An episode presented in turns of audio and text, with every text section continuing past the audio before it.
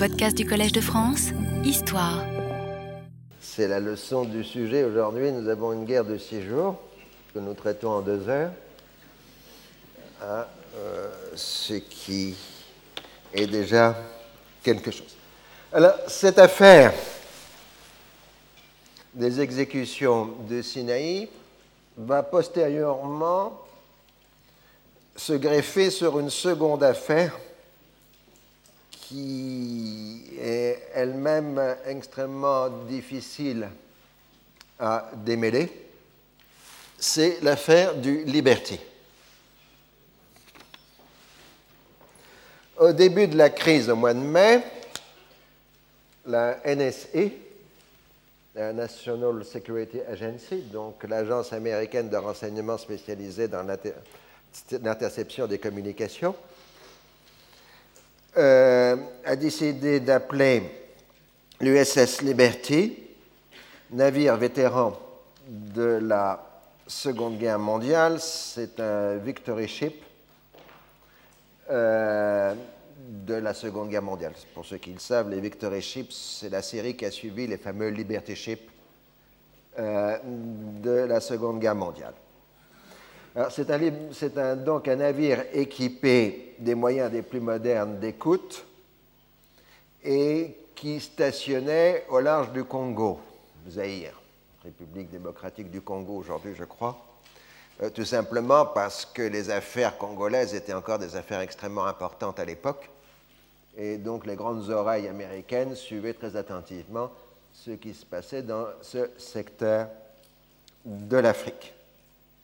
Donc le Liberty, qui était au large du Congo, reçoit au mois de mai l'instruction de partir de toute urgence vers la Méditerranée orientale.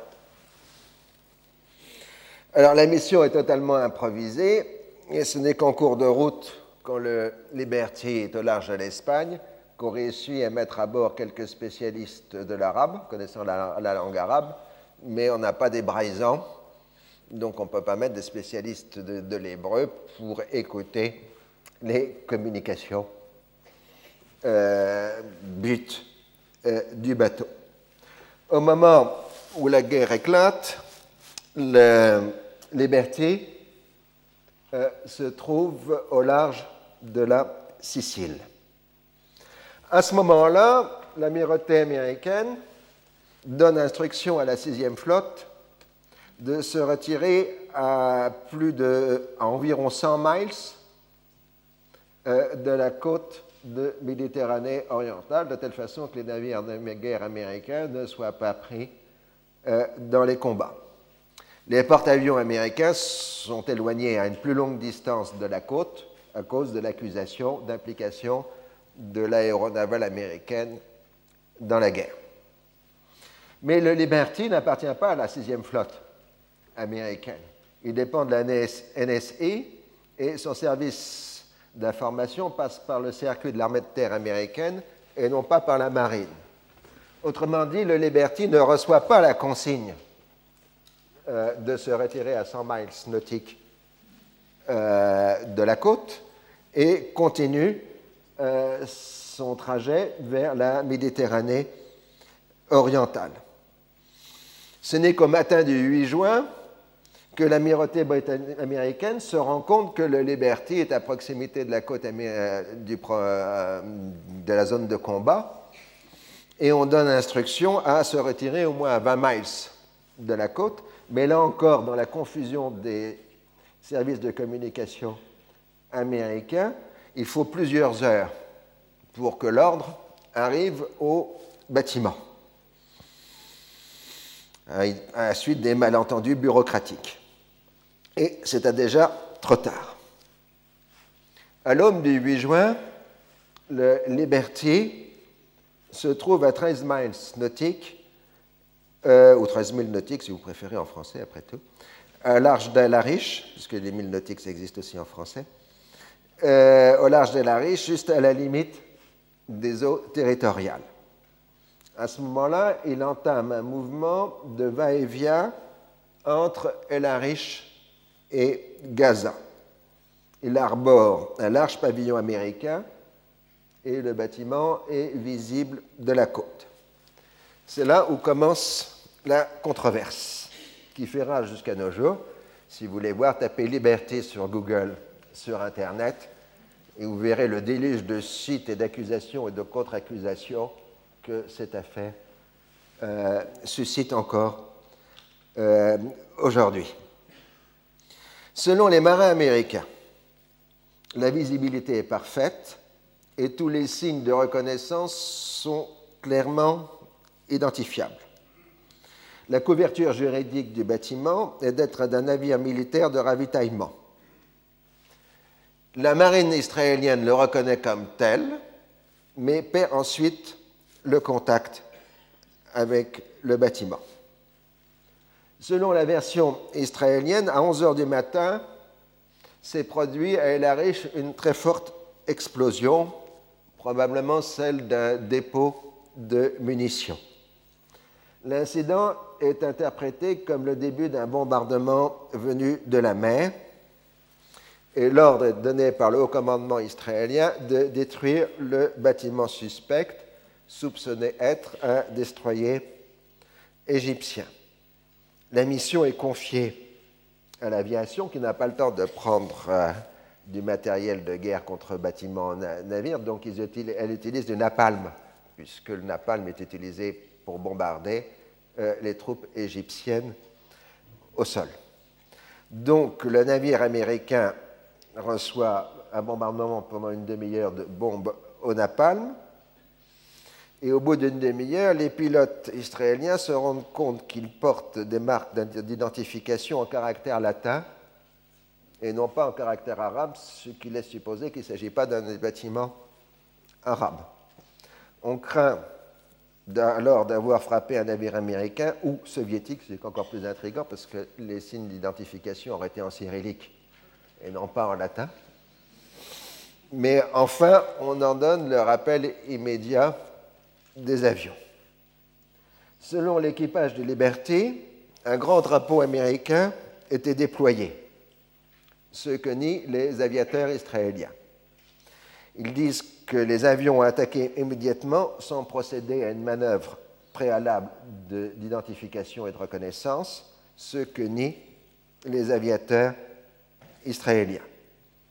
Tandis que le navire se retire péniblement, il est à son tour rejoint par des vedettes lance-torpilles israéliennes qui l'identifient comme un navire de ravitaillement égyptien qui serait en train de tirer sur les troupes euh, israéliennes. Cinq torpilles sont lancées, dont une atteint, vous voyez l'impact de la torpille, euh, atteint euh, le bâtiment américain. il faut quelques dizaines de minutes pour que le bâtiment soit correctement identifié euh, comme américain. Pendant tout ce temps, en dehors des torpilles, les, vedettes israéliennes ont mitraillé le bateau et en particulier ciblé les radeaux de sauvetage, selon le témoignage des marins américains. À la suite de l'attaque aérienne, qui a fait neuf morts et de nombreux blessés, le Liberty a envoyé un appel de détresse à la 6e flotte indiquant qu'il est attaqué par des avions non identifiés. S'il y avait eu vol de reconnaissance, les avions auraient été identifiés. Euh, selon les marins, les avions ont concentré leurs tirs sur les antennes de communication. 861 impacts de tir ont été ultérieurement recensés, outre le napalm. À ce moment-là, l'essentiel de la sixième flotte se trouve au large de la Crète, à 450 milles nautiques euh, de la côte.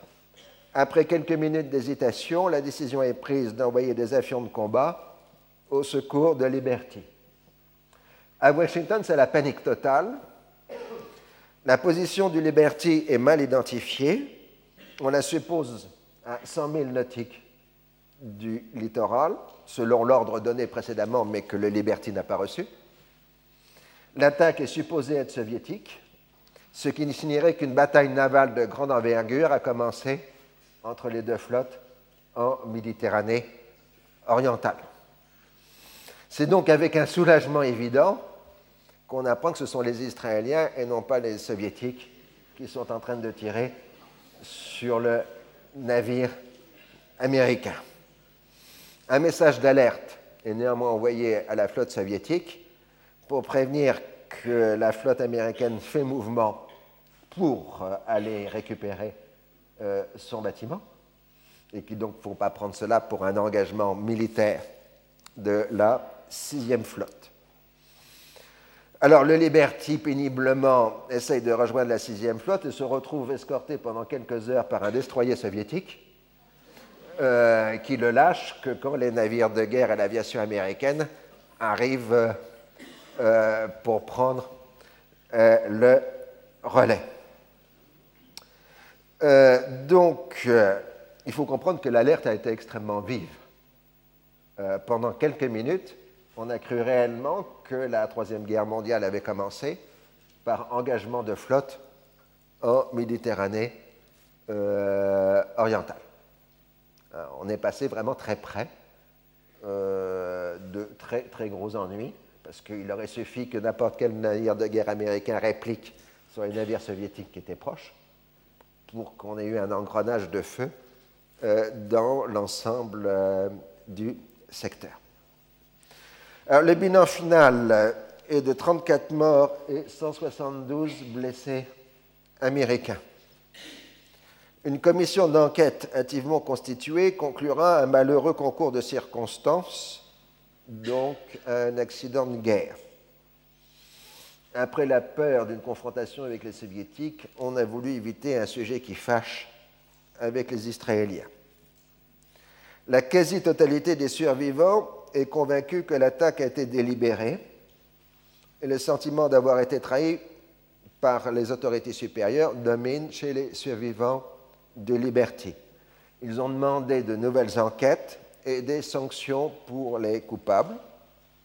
Plusieurs personnalités américaines de haut rang comme euh, Dean Rusk, secrétaire d'État, et Richard Helms, qui est le chef de la CIA à l'époque, sont absolument convaincus que l'attaque du navire a été délibéré. Alors, plusieurs théories d'inspiration dites conspirationnistes ont été avancées pour expliquer une attaque délibérée. Elles sont dans l'ensemble particulièrement fantaisistes. Le débat a surtout tourné autour de deux explications. Le Liberty aurait pu donner aux Américains des informations décisives sur la volonté israélienne de ne pas appliquer le cessez-le-feu. Et dans l'immédiat, l'interception des communications à courte distance de l'armée israélienne aurait fourni la preuve des massacres en cours dans le Sinaï. En gros, ce sont les deux thèses qui sont avancées. Rien ne peut être définitivement prouvé, ce qui est certain, c'est que c'est Yitzhak Rabin au commandement qui a supervisé les dernières étapes des opérations et des ordres de tir euh, sur le navire américain. Selon toute probabilité, les différentes versions israéliennes tentent d'atténuer les responsabilités des exécutants en parlant de reconnaissance qui n'ont pas eu lieu ou d'offres de secours alors que l'on tirait sur les bateaux de sauvetage.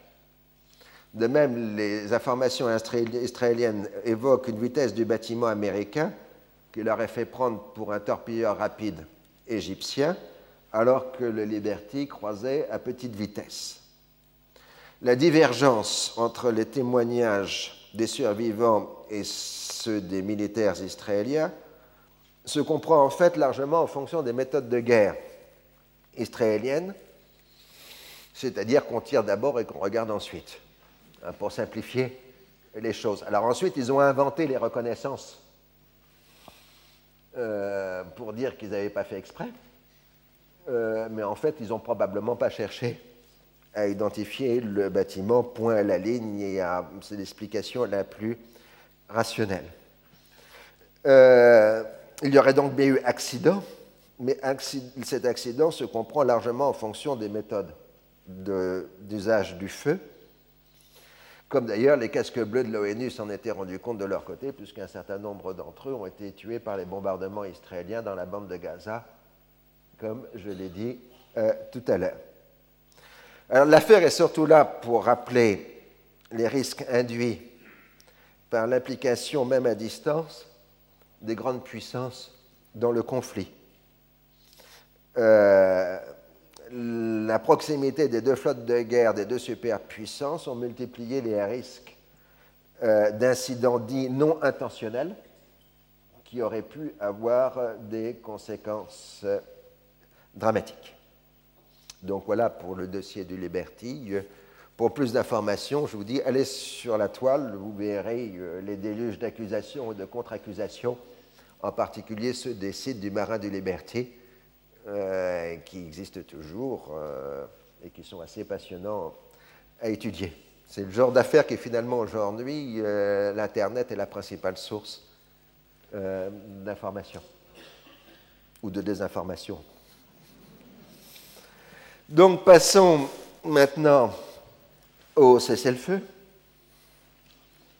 Durant la journée du 8 juin, les soviétiques ont affiché une solidarité publique avec les positions arabes, tout en poussant l'Égypte et la Syrie à accepter le cessez-le-feu. C'est à la fin de la journée que Nasser se résigne à l'inévitable et euh, il se rend compte que les renforts qui peuvent venir d'Algérie, c'est-à-dire les troupes que l'Algérie envoie sur le front, viendront trop tard et qu'il n'y aura pas de forces soviétiques atterrissant euh, en Égypte. Donc, dans la nuit du 8 au 9 juin, la République arabe unie communique à l'ONU son acceptation inconditionnelle du cessez-le-feu. Mais à ce moment-là, l'armée israélienne continue à étendre son contrôle du Sinaï Néanmoins, euh, l'armée égyptienne réussit toujours à contrôler Port Fouad sur la rive asiatique euh, du canal en face euh, de Port Saïd. Le 9 juin, l'Union soviétique et ses alliés est-européens, Yougoslavie comprise mais Roumanie exclue, adressent un ultimatum à Israël exigeant l'arrêt des opérations militaires contre les pays arabes et le retrait sur les lignes d'armistice dans le cas contraire, je cite, les États socialistes feront tout ce qui est nécessaire pour aider les peuples arabes à administrer à l'agresseur une riposte décisive pour protéger leurs justes droits, pour éteindre le foyer de guerre au Moyen-Orient et pour rétablir la paix dans la région. Ce jour-là, Nasser est en train de reprendre le contrôle de la situation en Égypte. Il est persuadé que l'un des buts de guerre d'Israël et des États-Unis est de détruire son régime. En cela, d'ailleurs, il n'a pas tort, euh, c'est bien des buts de guerre au moins américains. Il n'est pas loin d'avoir raison donc sur ce point, mais ce n'est pas le but unique. Il a pris conscience de l'ampleur de la catastrophe militaire et du désastre euh, provoqué par les discours coupés de la réalité et des divisions intérieures du régime.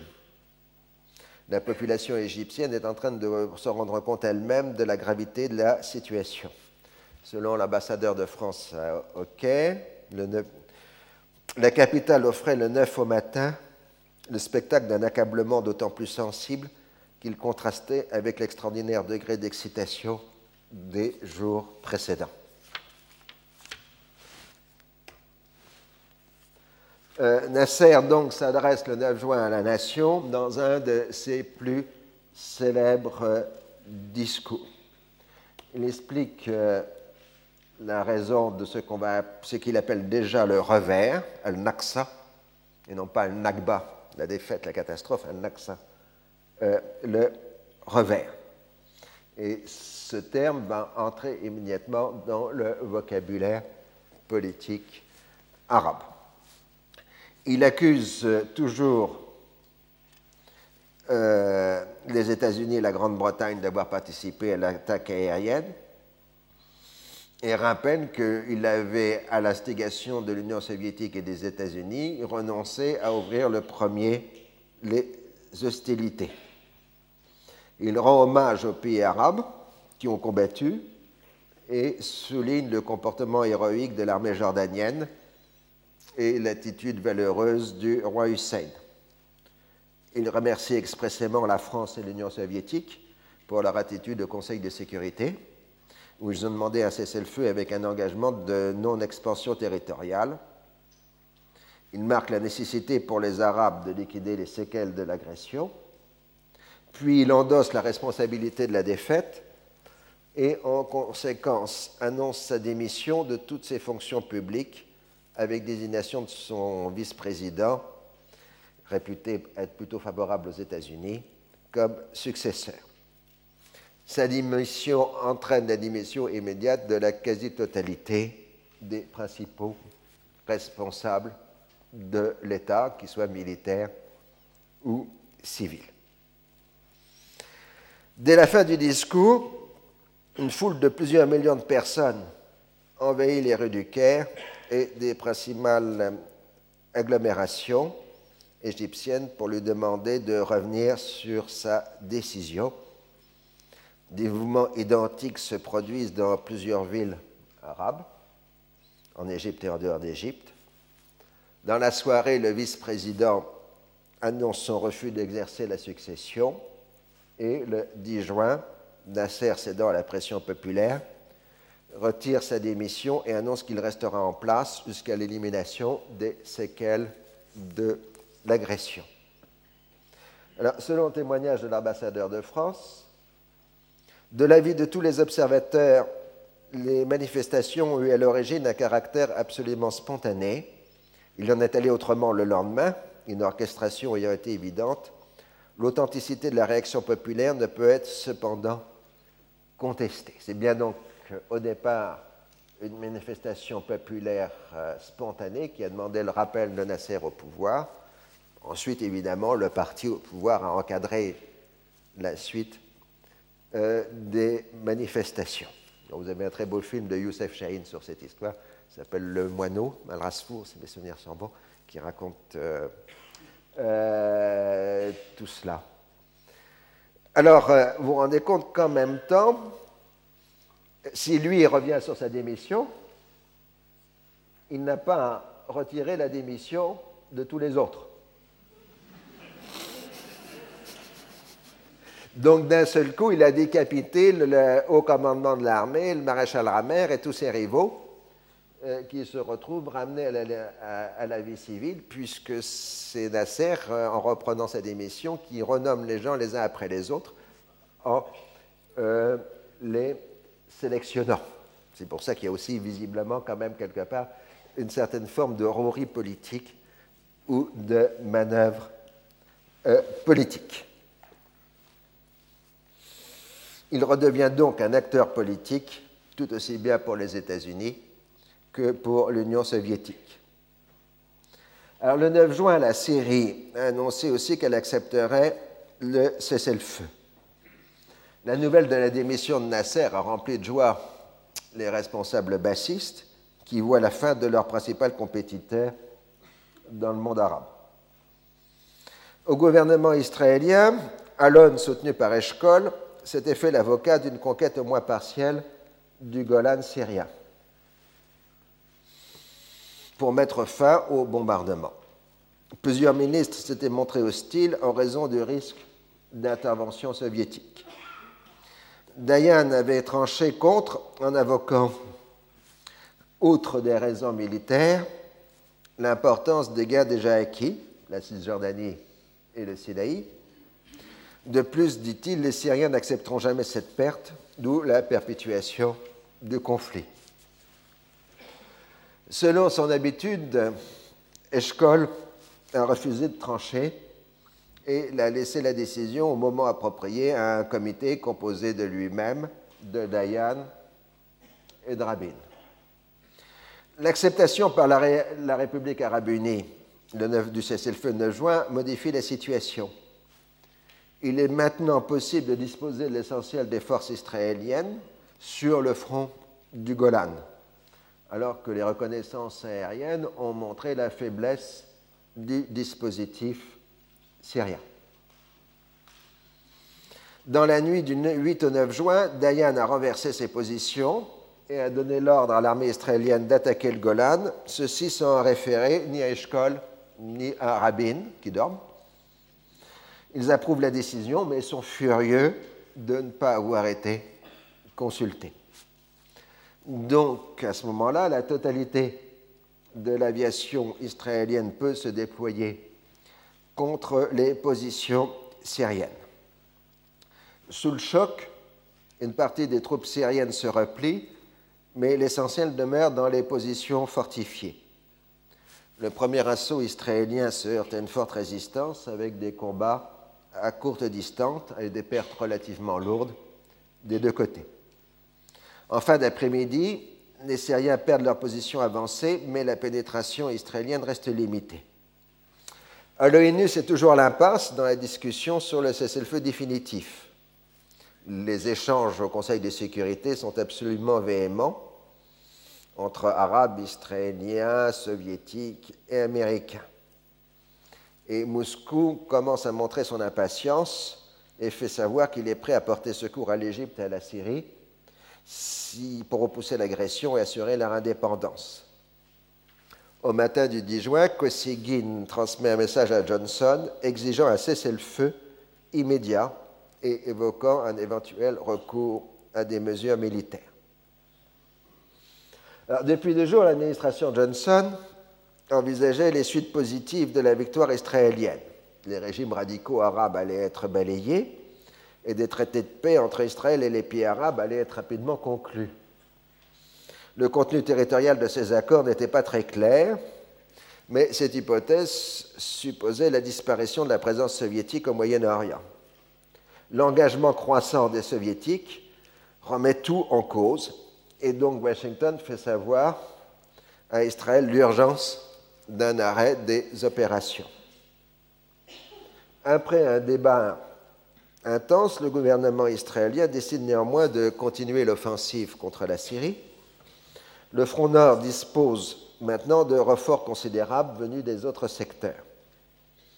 C'est alors que le commandement syrien, craignant un mouvement tournant de l'armée israélienne à travers le Liban, c'est-à-dire en passant par la Beka,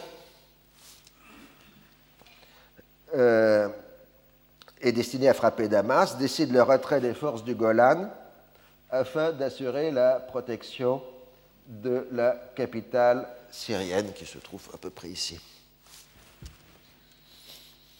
La confusion s'installe rapidement, d'autant plus que la radio syrienne annonce la chute de Konaitra, la principale ville de Golan, alors que les Israéliens en sont encore loin.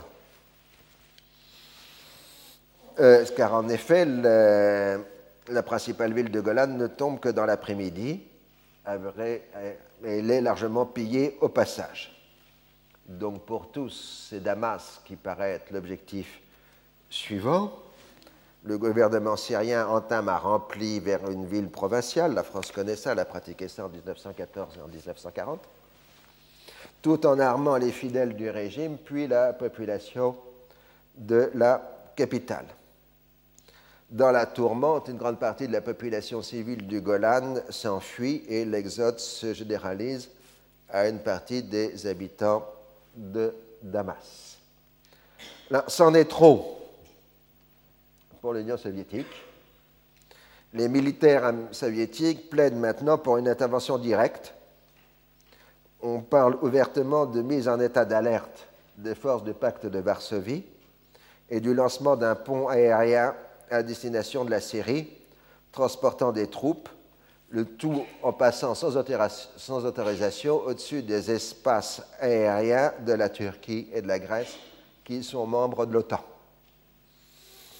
Gromyko, qui est le premier ministre des Affaires étrangères soviétique, complètement affolé par les exigences des militaires, propose la mesure limitée d'une rupture des relations diplomatiques avec Israël. Tout le bloc de l'Est suit, à l'exception euh, de la Roumanie. À Washington, on prend conscience du danger et la sixième flotte reçoit l'ordre de se mettre en position, cette fois à 100 000 nautiques de la côte syrienne, afin de bloquer un éventuel passage de troupes euh, soviétiques.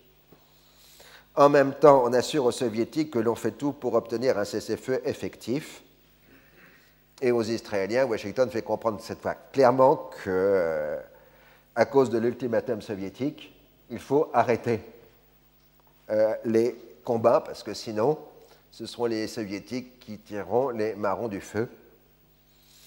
Et donc, euh, officiellement, le cessez-le-feu a établi à 18h heure locale, mais les unités israéliennes continuent de progresser bien au-delà, ce qui est d'autant plus facile qu'il n'y a aucun observateur de l'ONU dans le secteur. Et ce ne sera que le 26 juin que l'ONUST, donc la force des observateurs de l'ONU, pourra définir la ligne de cessez-le-feu. Ce qui vous explique au passage les très grandes confusions qui existent encore aujourd'hui, en particulier dans le dossier des fermes, des fermes dites de Sheba, sur la situation des lignes euh, de cessez-le-feu, étant donné que pendant 15 jours, on ne savait pas où étaient les troupes israéliennes, où étaient les troupes euh, syriennes. Alors, dans ce semaine de confusion, une bonne partie de la population restante du Golan a été conduite à partir en raison du comportement de l'armée israélienne. Au début du mois de juillet, l'ambassade de France à Damas pourra faire la description suivante à partir du recoupement des témoignages des réfugiés et des renseignements fournis par les organisations humanitaires. Les témoignages sont concordants, je cite, en ce qui concerne le comportement des Israéliens à l'égard des habitants. Ceux-ci auraient été soumis à un pillage systématique. Ils auraient été dépouillés non seulement de leur argent, de leur monde, de leurs bijoux, mais les maisons auraient été vidées de tout ce qui pouvait présenter un intérêt, poste radio, frigidaire, équipement moderne. D'autre part, l'attitude des militaires israéliens aurait été nettement plus hostile à l'égard de la population civile qu'en Jordanie, sans doute sous l'influence de l'animosité spéciale qu'éprouvent les Israéliens contre la Syrie. Les observateurs attribuent à cette attitude le nombre des réfugiés qui ont abandonné la zone occupée. Mais en même temps, ça montre qu'il n'y a pas eu de politique d'expulsion de population. Hein, il faut bien comprendre, c'est. C'est le comportement de l'armée israélienne qui pousse les gens à partir sans qu'il y ait eu des ordres d'expulsion qui soient donnés. Parce qu'on oublie toujours, on parle toujours des exodes de Cisjordanie, mais on ne parle pas de l'exode des Syriens euh, du euh, Golan. Donc, c'est un point que je voulais, sur lequel je voulais revenir. Alors, les exagérations précédentes de la propagande syrienne, évoquant une guerre de rue à Koneitra alors que la ville est tombée sans combat, où plus d'un millier de prisonniers israéliens dans les combats, font que les plaintes officielles syriennes sur cette question ne rencontrent que l'indifférence. Ça, c'est le choc en retour de l'exagération des propagandes. On n'est plus pris au sérieux. Euh, le fait que le comportement des militaires, donc je l'ai dit, explique l'exode, permet de penser qu'il n'y a pas ordre donné d'expulsion. Donc, première conséquence. D'abord, analyse de la guerre elle-même. La victoire israélienne a reposé sur la maîtrise absolue des airs remportés dans les premières heures du conflit. Elle a été le résultat d'une préparation minutieuse et d'un entraînement de haute qualité. Dans chaque cas, les armées arabes ont soutenu le premier choc, puis se sont effondrées. L'incompétence et la préparation du haut commandement arabe ont aggravé un rapport des forces déjà très défavorable. Durant les heures cruciales, ordre et contre-ordre erratiques ont accru une confusion déjà bien installée. L'absence de coordination entre les différents fronts due aux rivalités politiques des années précédentes était compréhensible. Les fausses informations, les engagements non tenus ont conduit à des décisions désastreuses. Au-delà, c'est la nature même des régimes politiques qui est en cause. Alors que ces régimes exprimaient une volonté de renouveau après le désastre de 1948, avec la volonté de construire une armée nationale capable de mener une guerre moderne, la politisation du corps des officiers, le clientélisme et les purges fréquentes ont largement diminué les forces réelles, les capacités réelles de ces forces. Au-delà, c'est l'échec de l'homme nouveau arabe qui se trouve ramené au stade de l'individu infériorisé de l'époque coloniale. Dans la population israélienne, l'angoisse de la destruction imminente a fait place à l'exaltation de la victoire totale. On y retrouve les deux caractéristiques essentielles de la psychologie collective israélienne face à la guerre et à la paix, telles qu'elles ont été définies par plusieurs chercheurs israéliens. La première a été définie comme une mentalité obsidionale. Le monde extérieur est hostile dans sa globalité et l'environnement arabe est porteur de destruction imminente. On ne peut faire confiance en personne. Le nazisme se reconstitue perpétuellement aux limites immédiates de l'État. Les Arabes ne sont que l'expression dernière d'une chaîne plurimillénaire d'ennemis mortels remontant jusqu'aux Amalécites de l'Antiquité biblique. La seconde est définie toujours par les mêmes chercheurs israéliens comme étant la politique de l'arrogance. L'ennemi est faible, lâche et méprisable, il ne comprend que la force. L'armée israélienne a pour vocation non seulement de dissuader l'ennemi d'attaquer, mais aussi de le forcer à accepter un règlement défini par les intérêts fondamentaux d'Israël. Il sera bien forcé de céder un jour. La synthèse des deux attitudes se retrouve dans l'idée qu'Israël ne peut se permettre de perdre une guerre, mais qu'il a les moyens de les remporter toutes. Ah, donc, vous voyez, on a sur deux pôles. C'est une analyse qui vient des historiens, enfin des géopoliticiens israéliens eux-mêmes quand ils réfléchissent à ce genre de questions. Euh, cette double attitude se retrouve dans les communautés juives constituées de l'extérieur, en particulier aux États-Unis et en France.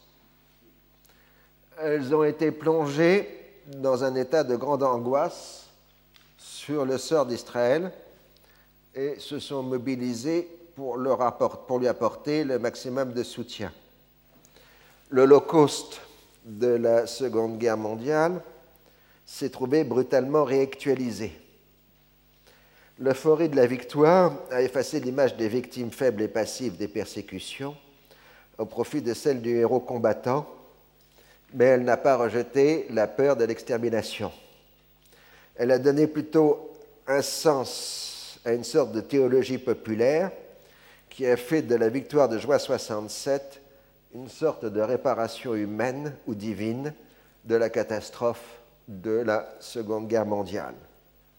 La Shoah et l'État d'Israël sont ainsi devenus les deux référents, dépassant le clivage religieux-non religieux, constituant l'identité juive revendiquée à la fois comme victimaire et combattante. En France, la mobilisation juive s'est déroulée dans un climat de sympathie de la masse de la population française, exprimant à la fois un réel soutien pour Israël, défini comme un David menacé par le Goliath arabe, et un désir à peine conscient de revanche sur les Arabes après la perte de l'Algérie et des deux protectorats d'Afrique du Nord. L'attitude du gouvernement français, qui a la perception vraie de la supériorité militaire israélienne et qui s'inquiète du risque dangereux provoqué par le conflit, n'a pas été comprise. Ainsi, on donne un aspect spectaculaire à l'embargo sur les livraisons d'armes destinées au Moyen-Orient, décidé à la veille du conflit, sans que l'on se rende compte que les États-Unis ont pris une décision similaire en même temps euh, et sans pratiquement la rendre euh, publique. Le bilan humain est lourd. Plusieurs milliers de soldats égyptiens morts ou disparus, on a vu que les échelles de chiffres étaient fort variables selon les sources. Là, j'ai aussi une estimation de la Croix-Rouge qui, en 1968, donne jusqu'à 30 000 morts égyptiens. Vous voyez, donc euh, on a des estimations très divergentes. 700 soldats jordaniens tués et 6 000 blessés ou disparus. 450 soldats syriens tués et 2500 blessés. L'Égypte et la Jordanie ont perdu l'essentiel de leur matériel lourd. Du côté israélien, les pertes se montraient environ 800 tués la majorité dans le front jordanien et 2500 blessés. Voilà la distribution par front. 340 tués dans le Sinaï, 300 en Cisjordanie et 183 à Jérusalem. Donc là, on a des indications un peu différentes. Plus 14 civils dus à des bombardements jordaniens et 140 sur le Golan. Ce sont des indications parce que comme il y a des blessés et que les blessés ont la mauvaise idée de mourir quelques semaines après, on ne sait plus euh, à quel moment on les intègre ou non dans les statistiques euh, de décès. C'est pour ça qu'on a des indications divergentes selon la date où le bilan euh, est fait. Le nombre de civils palestiniens tués ou blessés est inconnu. En Cisjordanie, les Israéliens ont fait un usage massif de napalm et les pertes de civils ont été lourdes. C'est ce qu'on peut dire, on n'a pas de chiffres.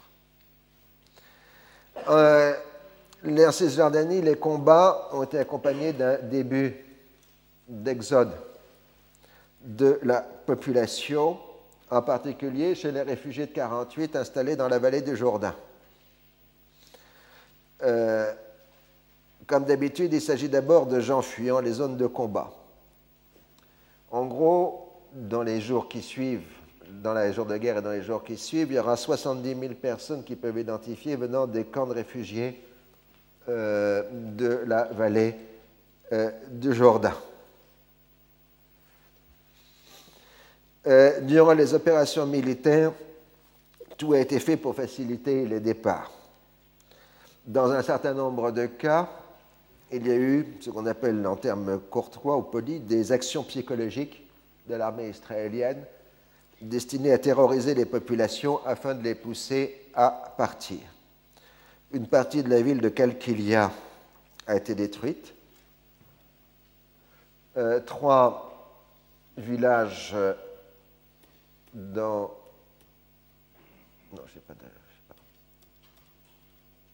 Trois villages dans le secteur du saillant de la Trône ont été rasés euh, immédiatement à la fin du conflit. Euh, et ultérieurement, on installera un parc naturel sur le site et le terroir des trois villages détruits. Ceci financé par une organisation sioniste canadienne et par le gouvernement canadien. Deux villages dans le secteur de Hébron ont connu le même sort en punition de leur soutien supposé au Fatah. Deux autres villages arabes seront rasés dans la seconde quinzaine de juin 67 et un en novembre 1967. Durant les premiers jours de l'occupation, on continue d'harceler la population tout en lui fournissant des autobus pour partir pour ceux qui veulent aller de l'autre côté euh, du euh, Jourdain. Et on a parfois utilisé la force pour pousser les gens à entrer dans les dix autobus. Dans la bande de Gaza, on a encouragé les départs vers la Cisjordanie et éventuellement de là vers l'autre rive du Jourdain. Sur le Golan, on l'a vu, les populations qui n'ont pas fui dans les premiers jours ont été très largement incitées à partir, à l'exception des villages druzes,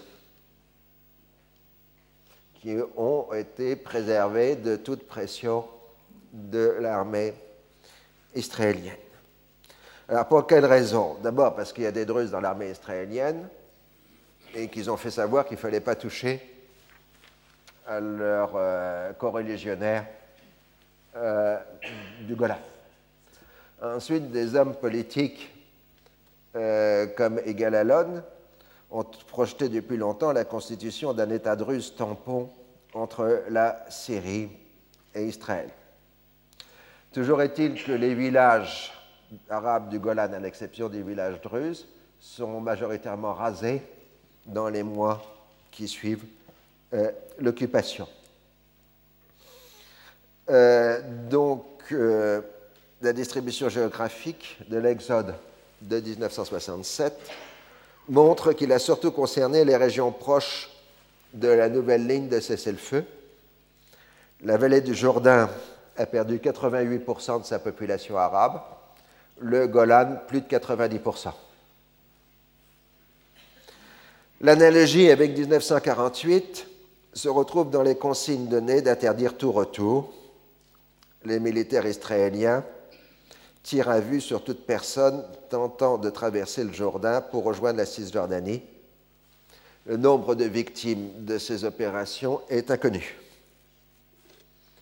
Le nombre de déplacés palestiniens de 1967, parce que juridiquement, ce ne seront pas considérés comme des réfugiés comme en 1948, mais comme des personnes déplacées.